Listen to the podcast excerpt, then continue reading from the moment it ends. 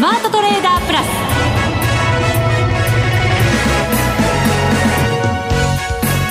全国のリスナーの皆さんこんにちは。内田まさです。この時間はザ・スマートトレーダープラスをお送りしていきます。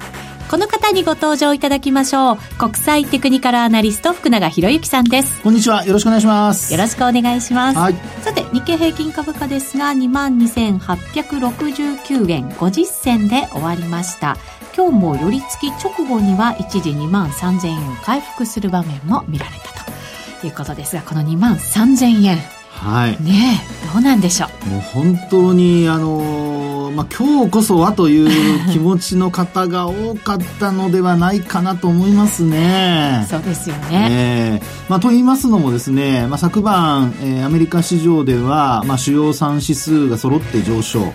それからあとナスダック総合指数それから S&P500、はい、この両指数がなんと4日連続で過去最高値更新ですからね。本当に強いですよね、はい、あとはダウを残すところ。そうそう。ね。ね本当そんな感じですよね。はい。まあ、そうした中であともう一つの材料としては為替が111円の80銭台まで、はい、あのー、まあ、昨日のニューヨークで載せる場面ありましたので今日もね今66銭、はい、67銭あたりですからね。そうですよね、えー、まあ、昨日の夜のその勢いなんかを見てますと、もうこのまま東京市場で112円つけるんじゃないかなというぐらいの勢いいではあったんですが、はい、まあ、結果的にあの東京市場始まってからあのー、まあ、えー、そうですね、70銭台のと、まあ、半ばぐらいから、50銭台前半まで、もうあの20銭ほど動いただけでですね、日経平均株価は、まあ、利益確定売りというところになるんでしょうかね。まあ、売り物に押されてですね、えー、そのまま一時午前中もマイナス、そして午後にも1回マイナスになったと。でまたトピックスもですね結果的にはあの本当の小幅安なんですけども、えー、反落で終えているっていうところになりますので、はい、もうこれを見るとですね疲れた方が多いのではないかなと。はい、ただ個人の方々にしてみるとマザーズ、日経ジャスタック平均は今日もプラスで終わってるということますからね。そうですね。ちょっとほっとするところもあるとは思うんですけど。まあその通りだと思いますね、えー、あのまあ、2万3000円に乗せて、えー、終えるのではないかという期待を持っていた人にとってはちょっとまあ厳しい一日で、一方で個別株で、まあ、中小型株を、まあ、売買されていらっしゃった方はですね、まあ、それなりのあのプラスアルファが、まあ、今日得られたのではないかなと、まあ、そのあたりのギャップがやはりあの投資家のその心理状態というのか、はい、まあ、そういうところでもですね、まあ、マーケットと同じように分かれて、えー、出ているのではないかなという今の時間じゃないでしょうかね。本当そうですね、はい、来週からいよいよ秋相場ということになりますから。いやもうね、ね、実質今日、まあ、実質というか受け渡しベースだともう9月相場に入ってますからね、ですのであの、まあ、権利付き売買日というところで考えると、あの、8月決算の、まあ2月決算ですかね、日八決算の銘柄がもう権利落ち分を昨日落としたんですけども、まあすぐに埋めて、そしてまあ今日の取引ということになってますので、えー、秋相場、あるいは3月決算企業ですと、もう中間決算に向けての、まあ、動きといいますかね、まあ、そういうところが、あの、これからまた注目ポイントになってくるのかなというところですよね。はい。さあ、それでは番組進めていきましょう。この番組を盛り上げていただくのは、リスナーの皆様です。プラスになるトレーダーになるために必要なテクニック、心構えなど、今日も身につけましょう。どうぞ最後まで番組にお付き合いください。この番組は、マネックス証券の提供でお送りします。スマートトレーダー計画、よーい、ドンあ、それでは引き続き足元のマーケットについて福永さんにお話を伺っていきましょう。日経平均先ほどお伝えした通り21円28銭高で終わりました。その一方でトピックスはマイナス0.86ポイント、1739.14ポイントとなっています。指数まちまちです。そうですね。はい。あのー、まあ、今日の特徴としてはですよ、えー、まあ、指数のその上昇とか下落だけを見るのであれば、あの、先ほどから話に出ておりますように、えー、 TOPIXはマイナス。うん、ただ他の日経平均だとか、あと新興市場の2指数ですね。えー、 JASDAQ平均、マザーズ指数。それからあと、まあ、東証2部も入れるとすると、あの、本当にトピックス以外のところは、プラスで終えていると。はい、2部もしっかりでしたね。そうなんですね。えー、ですから、あの、個別株を売買されている方、特に中古型株の売買に関してはですね、うん、比較的、まあ、今日は、あの、いいトレードをされた方が多いのではないかなと。いうふうには思いますけどもね。ね指数もあの、大型、中型、小型のそれぞれの指数を見ると、はい、大型はマイナスですけど、中型は小幅高、小型はしっかりという。そうですよね。違いはっきり出てますよね。そこがね、やっぱりあの、まあ、マーケットをどこに、あの、絞って、うん、えー、こう、売買を行ったかっていうところで、まあ、そのあたりが、やはりこう、明暗を分けたというのが今日の一日ですね。はい。あと、これが、まあ、3日連続、今日でもう本当にあの日経平均の現物指数で見るとですね、上髭をつけて3日間、まあ、今日の場合は上髭というよりはもうなんか陰線がですね、はい。非常に長い陰線が、あの、引かれて終えているっていう形なんですよね。これどういうふうな意味合いで取ればいいんですかね？というかテクニカルを分析する人は取るんですか？これはですね、えー、基本的にはやはりあの、もう上値が重たいと言いますか、2万3000を超えたら売り物が出てくるというパターンになってますので、はい。特にあの今日なんかですね、あの、窓を開けて始まったわけですよ。そうですね。で、その状態でですね、値を保てないっていうパターンは、これはやはり相当、まあ、売り圧力が強いのか、あるいは買うエネルギーがないのか、まあ、二つに一つというか、まあ、どちらも悪いパターンなんですけども、はい。まあ、こういうパターンになるっていうのがですね、あの、投資家、特に買いを、買いからあスタートしている、あの、ロングポジションを持ってらっしゃる方にとっては一番辛いパターンですよね。うん。商いは、ただ、2万、あ、ごめんなさい、2兆6千億円、超えてきてるので、久しぶりにこれ増えてるんですよね。そうですね。また、えー、あの、2営業日ぶりに2兆円台回復。はい。で、あとは、水準的にも2兆5千上回ってますので、はい。えー、売買代金はもう合格点っていうところでしょうね。本当そうですよね。はい。活況かどうかって言えば、まあ、活況だということになりますね。はい。ただ、まあ、この陰線の中でできた商いということですよね。ですから、まあ、このあたり、まあ、朝方の買い物が影響しているとかとは思うんですけど、うん、ただ、あの、今日引け間際のところでもですね、私はあの、いつも、えー、OBK 間際の売買高と、それから OBK 後の売買高を比較するようにしてるんですけど、はい、売買高だけで見るとですね、あのー、大体そうですね、えっ、と、2億株ぐらいかな引けにかけてできてきたのが。OBK で。はい。ですので、あの、10億株ちょっとだったものが、13億株まで膨らんでるんですよね。はい。ですから結構やはり引け間際の売り物っていうのがですね、えー、今日は出て、で、それで、まあトピックスを押し下げることにつながってしまったのではないかと。いうふうには感じますね。うそういう動きをどんなふうに受け止めたらいいんですか？これはやはり、あの、まあ、引けにかけて売るっていうことは、えー、投資家の心理状態としてはですよ。あの、まあ、翌日上がると思えばみんな売らないわけですから。まあ、そうですよね。えー、やっぱりなんか何かに備えてというか。そうです、そうです。一回手締まっておくってことですよね。はい、あとは、まあ、あのえー、HFT ですね、ハイフリークエンシートレードっていうのが、まあ、活発になってますので、はい、まあ、その日のポジション、特にあの、翌日下がるとか下がらないとかということは抜きにしても、朝方、やはり高く始まって、これ買い物で始まってるからこそ高く始まってますので。そこには期待感がありますよね、もちろんね。そうです、そうです。で、その分を、まあ、当日、まあ、売って、えー、ポジションをゼロにすると。まあ、儲かったか損してるかちょっとわかりませんけども、はい、基本的にはそういったポジション調整、手仕舞いの売りというのもですね、えー、引け間際には出てたのではないかなというふうには思われますけどもね。そうですね。やっぱりダメだったか。っていう感じがなんか、こう見て取れますよね。ね。ただですね、ここであのー、まああ、いい話もちょっとしとかないといけないので、はい、あの、無理やり作ってるわけじゃないんですよ。それはあの、皆さん誤解しないでくださいね。はい、はい。僕はあの、皆さんに元気は出してほしいんですが、あの、無理やりね、あの、気を持たせるようなことは言いたくないので、それはしませんけども、はい、いい話で言いますと、あの、5日移動平均線と株価の位置なんですが、はい。これを見ていただきますとですね、あの、日経平均現物も先物も、それからあとトピックスも、これすべてですね、5日移動平均線を上回った状態で終えてるんですよね。はい。はい。で、こういう状態の時には、あの、基本的には上昇トレンドが続いていると短期的なですよ。はい。あの、日中、その、売られる場面があったり、あるいは陰線ができていたとしても、これ変な話、あの、陰線が毎日続いても株価上がるときは上がりますからね。要するに、寄り付き高くて、えー、プラスで終わるんだけども、まあ、寄り付きよりは安い。はい。で、また翌営業日、えー、前日の高値よりも高く始まって、で、えー、売られるんだけども、プラスで終えるから、またまた陰線。うん、でも株価は上がっていくと。で、そういうパターンもね、過去にはなきにしもあらずなんですよ。うん、あんまりなんかスッキリした気分じゃないですけどね。もちろんもちろん、その通りです。ですから、こういう時って、デイトレードしている人は、あの、ショートから入っても儲かるんですけど、はい、実際にあの、デイトレードでショートから入って、オーバーナイトって言いますけど、ポジション持ち越しますと、うん、翌日寄り付きで、あれって感じになってですね、買い戻したら、その後下がるみたいな。で、売り乗せしても前日よりも株が上がったまま終わるので、陰線なんだけど儲からない。うん、っていうパターンも、あの、あるにはあるんですね。はい。で、通常は陽線がこう立つことによって、陽線があの、たくさんこうできることによってですね、株が上がっていくっていうパターンが多いんですけど、こういうふうにあの、陰線がたくさん出ているパターンでもですね、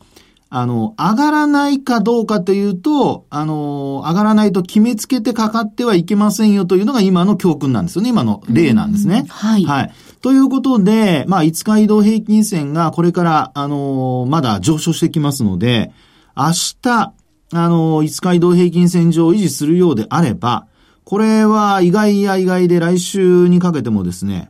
待値がまだ残るということになりますから、はい。で、あと、あの、トピックスも、あの、値動き的にはですね、えー、大きな陰線を引いて終えて、マイナスで終えてるんですけど、こちらも、5日移動平均線に加えて25日移動平均線も上回った状態なんですよね。うん、で、あの、金曜日、えー、木曜日の今日の値動きで見ますとですね、75日移動平均線を上回って始まったんだけども、まあ、売られて終えていると。うんで、こういうあの、昨日と今日のあの、ローソク足だけ見ていただきますと、ちょうどあの、ほぼぜ、あの、前日の終値近辺で今日終えてるじゃないですか。はい。で、こういうのって、あの、出会い線とかって言ったりするんですよね。出会い線。はい。はい。まあ、要はあの、陽線と陰線、まあ、終値がほぼ同じになってきますから、前日は陽線で上昇して終えて、で、翌日は、あの、高く始まって、マイナスないしはその変わらずで終えて、うん、で、株価、価格が合致すると。で、そういうふうになるのが、これ、まあ、人と人が出会うような形なので、出会い線。というように呼ぶわけですね。で、こういう時って、あのー、まあ、陰線が出ているので、あの、トレンドが変わるように見えるんですけど、翌営業日反発して、えー、来ると、意外とこれ、帳消しになるというか、逆の方向に動くことが結構あるんですよね。ね。で、あの、こう、そういうことを考えるとですね、まあ、今回のケースというのは、5日移動平均線を上回った状態であると同時に、まあ、25日線も上回った状態ですので、まあ、このまま、あの、上がらなくても横ばいで、とりあえず維持さえしてくれれば、これまた25日移動平均線がですね、えー、今下向きなんですけど、えー、っと、来週、あたりですかね、来週、再来週、来週の後半か再来週あたりで、えー、25日線の下向きの角度が緩やかになって、株価水準次第では上向きに転じてくると。はい。いうことも考えられるかなというところですね。うん。そうすると、じゃあ少し時間はかかるかもしれないけれども、はい、下がらないで横ばいでいてくれたら、ええ、まあまあ下値はそんなに心配はないぞっていう感じになるわけですね。そういうことになりますね。はい。となると今の戦略としては、うん、株式市場中長期でこう投資して、えー、その銘柄を仕込んでというよりは、どちらかというと、まあ、やっぱり今日の銘柄、あるいは市場ごとの値動きのように、まあ、どこの市場が一番元気がいいかというのを見て、で、そこで、まあ、やっぱり日中のトレードでですね、はい。ええー、まあ、運用するのか稼ぐのか、うん、まあ、そういう形短めがいい。そうです。短めっていうことになりますよね。はい。持ち越さない。そういうことになりますね。はい、はい。で、あとは、あの、陽線か陰線かという判断を、やはりすることによって、まあ、その日は、まあ、陰線になりそうだ。まあ、特にこう、高く始まると、全部押し返されてますから、まあ、そういう時には、やっぱ高く寄った時には利益確保を優先して、で、えー、あとは、あの、まあ、積極的に、その、売買する人は、信用取引なんかできる人は、ショートからね、はい。えー、取引をするとか、まあ、そういうことも、あの、一つ視野に入れるっていうふうにすると、少し、こう、どんよりしたマーケットで方向感ない中ですけど、まあ、ご自身のトレードそのものはですね、ちょっと、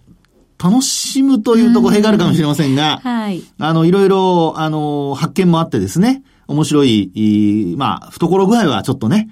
えー、緩んでくるのではないかなと。まあ、使うかどうかは別としてですけど。はい。これ何回かこう押し戻されたこの2万3000円のね、はい、あの大きな節目のところですから、ええ、これも致し方ない動きなわけですよね、きっとね。そうですね。うん、ただね、強い時には一気に抜けるんですよ。あ、こんなに抑えられててもそういうもんですか？そうですね。ですから今日の金、木曜日のこの寄り付きの動きというのは、本来は上に行ってほしかったとこなんですよね。そうか。じゃあ多くの投資家の皆さんは期待したところだったんですね。いや、本当にそうだと思いますね。ですから、本当にあの、2万3000円に乗せて始まって、その後の上値がもう本当に限定的でしたから、はい、寄り付きの価格からすると12円しか上がってませんからね。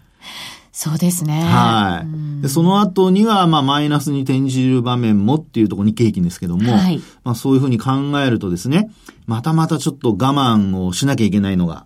えー、まあ、明日以降でどうなるかというところまで、まあ、なんとか踏ん張ったと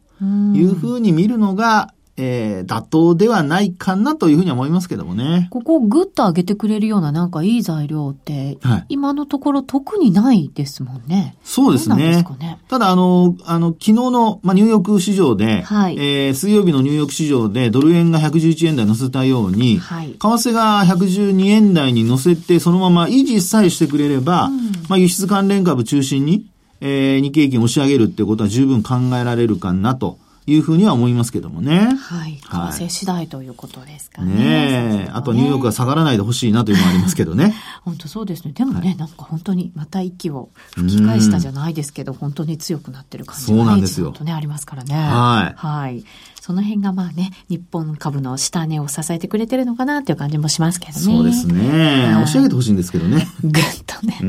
本当、本当その通りです。はい。それではこの後お知らせを挟んで為替の話も伺っていきます。以上、スマートトレーダー計画用意ドンでした。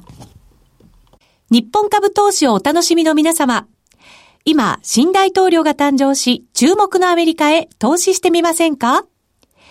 米国株に興味はあるけど、英語だし、知らない企業も多いし、なんだか難しそうだなと思っている方。実はそうではありません。米国株は1株から購入可能。株価は100ドル以下の銘柄が多く、1万円もあれば、あなたもアメリカ企業の株主に。少額から投資でき、始めやすいのが米国株の特徴なんです。多くの企業では、配当は3ヶ月ごとに支払われ、配当金をもらえる楽しみがたくさん。最近は日本でもサービス展開しているアメリカ企業が増えており、日本人にも身近になったことで、米国株投資を始める方が増えています。マネックス証券の米国株取引サービスはお得がたくさん。手数料は業界最安水準。特定口座にも対応。取扱銘柄数はオンライン業界最多の3000銘柄超。さらにさらに、米国株を初めてお取引されるお客様には、最初の20日間限定で、取引手数料を最大3万円までキャッシュバック。米国株なら、マネックス証券。今すぐ、マネックス証券、米国株で検索。当社が扱う商品などには、価格変動などにより元本損失、元本超過損が生じる恐れがあります。投資にあたっては、契約締結前交付書面など必ずお読みください。マネックス証券株式会社、金融商品取引業者、関東財務局長金賞第165号。ザ・スマートトレーダープラス。今週のハイライト。それでは後半は為替について伺っていきます。現在ドル円111円60銭あたり、そしてユーロドルに関しては1.17台回復ということになってきましたので、足元またユーロがちょっと強い感じ、ドルが少し売られている、そんなような動きになってます。そうですね。はい。まあ、あの、昨日のその為替市場での、あの、まあ、ドルの上昇ですね。うん、えー、アメリカの長期金利も、あの、昨日は、あ最大でですね、えー、2.89まで、うん、あの、上昇する場面がありまして、はい。まあ、あの、パウエル FRB 議長が、あの、ジャクソンホール会議でのですね、まあ、講演のところで、まあ、緩やかな、まあ、利上げ、えー、というところをですね、まあ、強調したことによって、はい。あの、株式市場は、まあ、基本的には、あの、ニューヨークダウはですね、えー、上昇を続けていると。まあ、ダウ以外のナスダック、それから S&P500 も、企業業績の好調さを、まあ、反映して、なおかつ利上げが、まあ、緩やかであれば、うん、その分は、あの、マイナスにはならないであろうということからですね、株価を買われていると。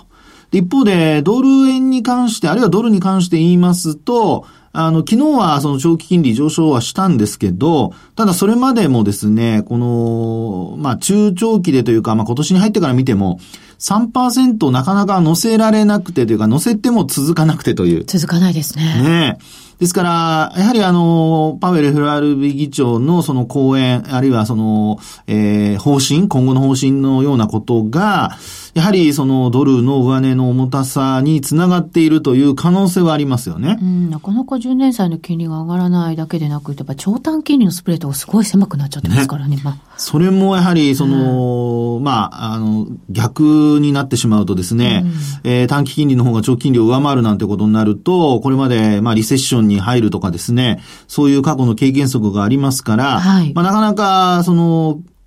短期金利と長期金利のその差分だけを見てしまうと、ちょっと、あの、怖い面もあるんですけども、うん、ただ株式市場は、まあ、そのいう意味で見ますと、あの、ほとんど無頓無頓着と言いますか、あまりこう、意識せずにですね、えー、買ってきているということが言えると思いますよね。はい。で、あの、そうした中でですね、ドル円とそのユーロ円なんですけど、ドル円、まあ、なんだかんだ言いながらというと、ちょっとなんか、あの、ええー、ね、あの、理由は適当な感じに聞こえるかもしれませんけども、はい。あの、111円の、あの、昨晩ですね、えー、これ、えっと、82銭まで、私が見てるところですと、あの、上昇してるんですね。はい。で、この111円82銭というのが、これちょうど、私はあの、ボリンジャーバンドとか見てますと、20日の移動平均線を使って見てるんですけど、うん、プラス2シグマのところなんですよ。はい。で、プラス2シグマが、まあちょっとこう横ばいのような状況になっていてですね、うん、えー、なかなかその、上抜けできていないというのが現状なんですね。ですので、えー、まあ、昨日の上昇で、プラス1シグマを上回って、プラス2シグマに到達したと。で、そこから今日持ち合いで、えー、値動きそのものは小さいんですけども、えー、まあ、高値は、昨日の高値は更新できていないと。うんえ今お話したように111円の82銭というのが昨日のまあ高値だったんですが、まあ、今日は75銭どころで止まってますので、70銭台後半というかな、ミドルで止まってますから、まあそういう意味ではやはり昨日の高値抜けてないと。この辺がですね、抜けてくるようなことになりますと、えー、112円台も、もちろん視野に入ってくるでしょうし、はい、えー、今お話したようなボリンジャーバンドがこうまた外側に広がってくるということが考えられますので、まあ、そうなると、あのー、いわゆるそのトレンドが発生したというね、うん、えー、ことにもつながっていくわけですね。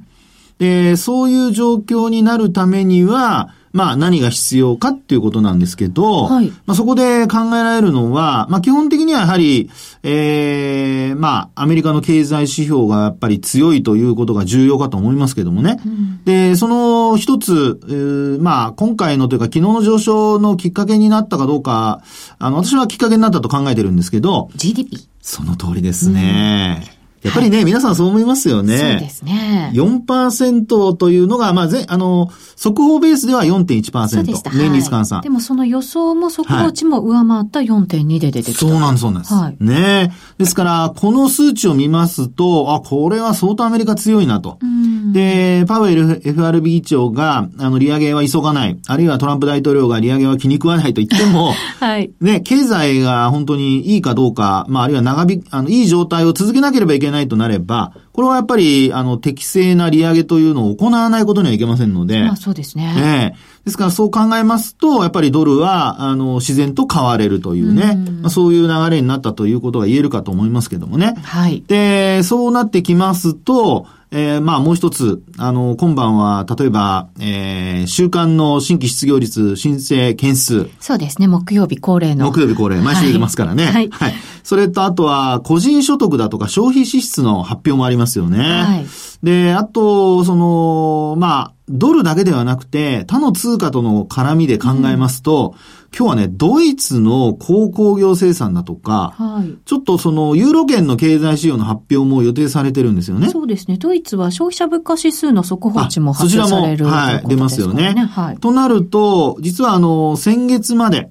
あの、IFO だとかのセンチメント系の指標が悪かったんですが、はい、ヨーロッパ。前回出たものまでですね。えー、ところが今回出た、あの、IFO なんかの数値を見ますと、これあの予想上回る結果になってまして。やっぱりユーロ安の効果は出てきてますよね、これね。ねとなるとですよ、あの、少し、えー、その、ドルに対しては、ちょっと売り圧力といいますかね。ユーロ買いのエネルギーというのが出てくる可能性がありますので、まあ、そのあたりが、あのいわゆるそのドルの上値の重しに、えー、なってくる可能性が、あまあ、今晩以降ですね、はい、ちょっと確認をしておく必要があるのかなと。うん、もしそういったものを跳ねのけるぐらい、ドルが、まあ、しっかりするようであれば、それこそ、あの、逆もしんなりでですね、はい、えー、結果的に、まあ、ドルが、こう、またまた強くなっていくというような、まあ、いわゆるその買い戻しがね、えー、膨らんでくるってことも考えられますので、まあ、そのあたりのやはり需給、まあ、需給というほど大げさではないかもしれませんけども、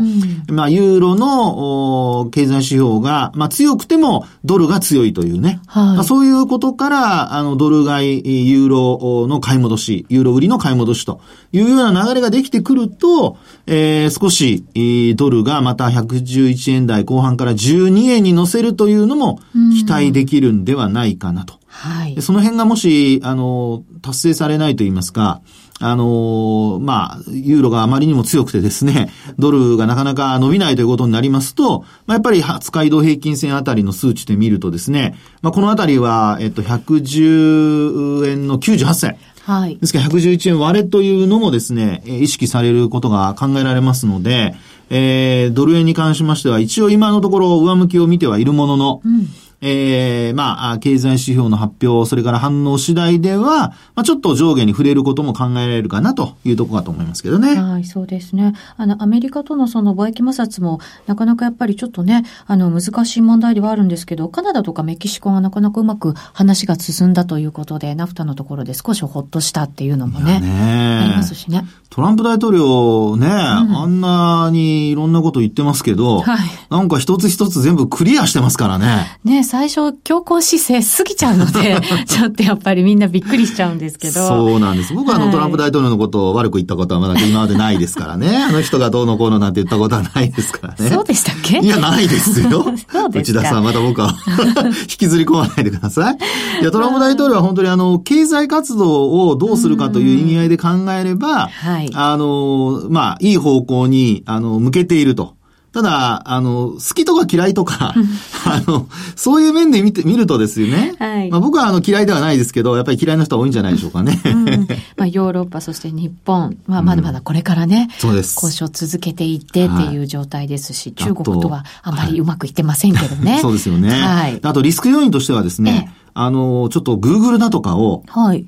トランプ大統領批判してるじゃないですか。そうですね。個別企業のね。えー、はい。なので、まあ日本でもね、あの、通信会社、携帯キャリアにね、4割値下げとか言ってる人もいますけども、はい。はい。まあ、いずれにしましても、その企業に対するバッシングが株安につながるようなことになるようですと、これは、あの、注意が必要なのでですね、はい。そこは、やはり皆さん、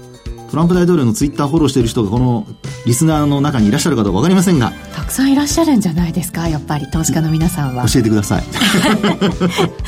福永さんもフォローしてないと。僕ツイッターやってないんで。そうなんですね。そうなんです。すいません。もう本当にデジタルデバイドでございます。すいません。はい、はい、さてそろそろお別れのお時間近づいてきました。あっという間ですね本当ね。本当そうですね。来週から9月相場が始まるということになります、皆さん元気出していきましょうね。はい。頑張ります。さあここまでのお相手は福永博之と内田まさでお送りしました。それでは皆さんまた来週。この番組はマネックス証券の提供でお送りしました。